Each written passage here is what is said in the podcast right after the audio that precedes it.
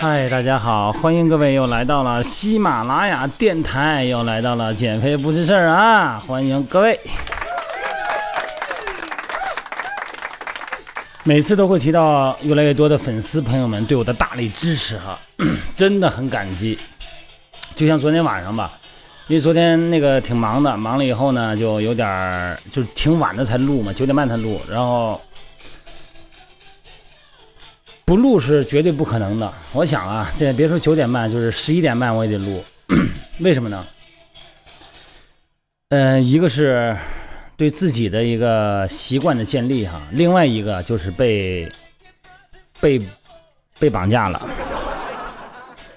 被谁绑架了呢？被支持你的人绑架了。对，双引号绑架了。当你把把自己放到了一个众目睽睽之下，然后有很多支持你的人和关心你的人在关注你和支持你的时候，你从某种意义上说，你的行为和一些习惯就会建立的很快。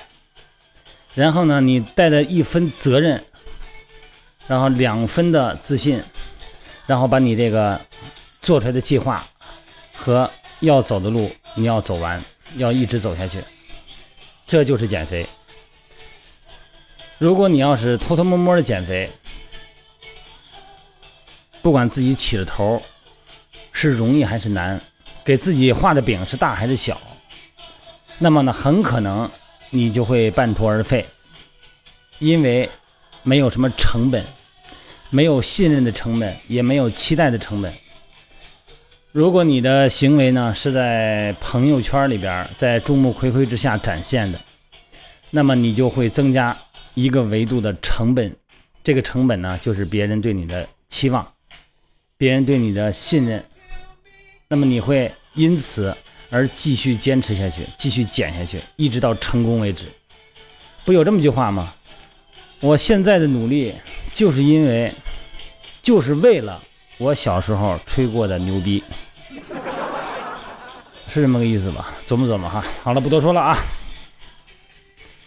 呃，昨天呢，一个朋友哈，就是在微信群里面啊，咱们建了一个群嘛哈，减肥不是群，在这里边呢，咱们大家比较方便沟通，因为尤其是对于我来讲啊，因为我这不是手机嘛，你拿着手机呢，不管你在忙什么，只要稍微有空间、有时间，你就把这个打开群里边看看朋友们在聊什么。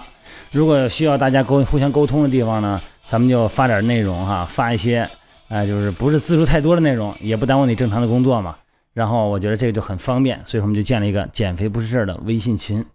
那么这个群里边，昨天一个朋友说，这个早上起来呢，每天早上起来八点钟练哈，八点钟训练啊，非常认真哈，隔天一次。呃，为什么隔天一次呢？因为他不见得都有时间。然后八点钟呢做腹部，然后做哑铃训练，哑铃就是周身肌肉训练了。腹部呢实际上也是周身肌肉训练，也是肌肉训练。哑铃训练呢是其他部位的肌肉训练。然后呢再做四十分钟的呃这个间歇性的跑步。间歇性的跑步的时候，心率估计已经达到了一个最大心率的上限了哈，最大心率的百分之八十五就是已经过入过了有氧训练的上限了，进入无氧训练了。所以这个整个这个过程呢，它是属于，它基本上属于无氧训练啊，基本上属于肌肉训练。因为咱们说过有氧训练的特点哈，它一定是全身性、不间断、长时间、中低强度。往往呢，这个全身性呢就涵盖了它的循环的呃。肌肉的循环哈，脂肪循环的这个血液在全身进行系统循环的一个范围。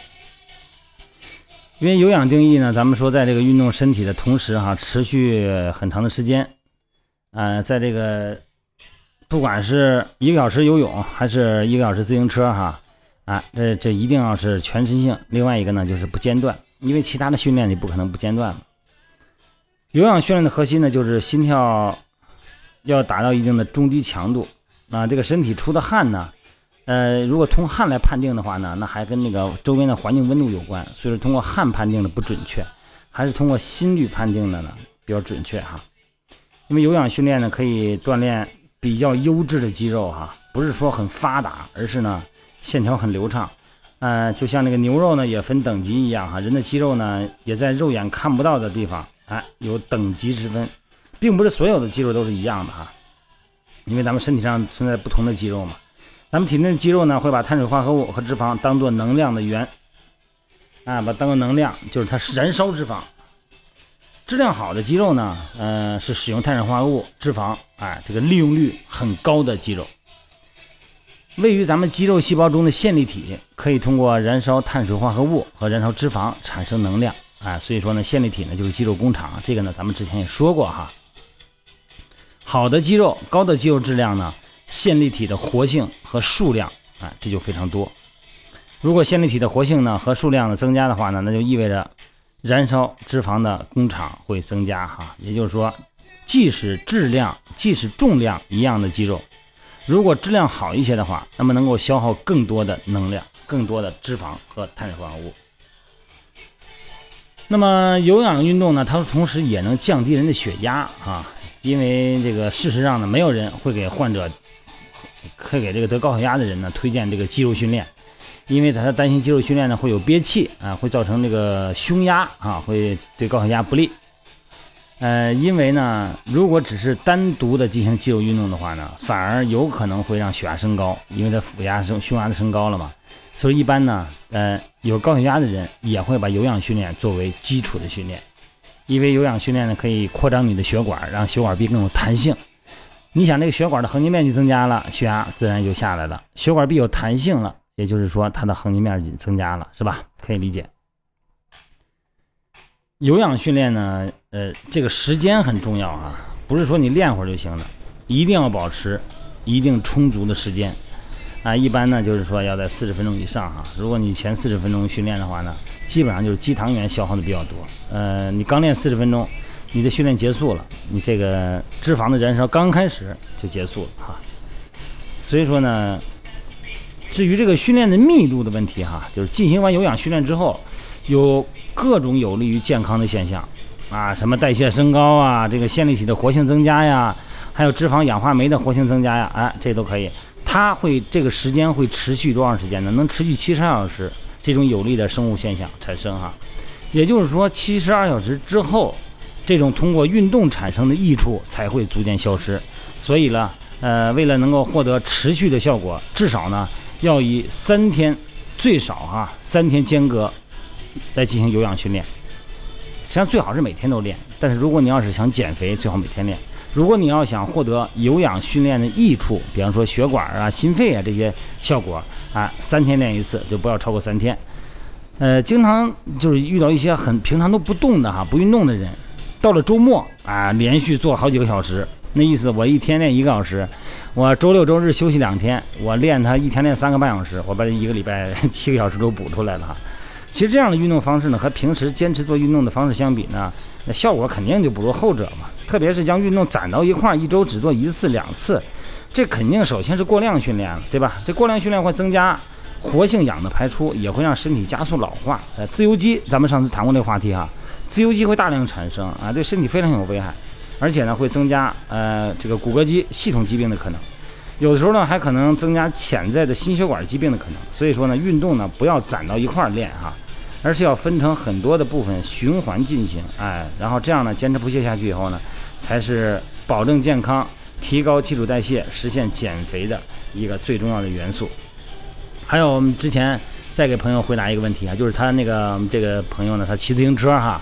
啊，那老骑自行车呢？这个通过自行车减肥，在公路上骑自行车嘛，那买的肯定一般。我我估计可能是山地车，或者说的公公赛那种哈，公路赛车那种。这种车有一个特点哈，它都是变速的，因为它是要根据不同的坡度、不同的路径、路况，要选择不同的速度。你要选择高频率的蹬的频率的，一般是小轮，就是大带小，是吧？那这个时候呢，它频率比较快。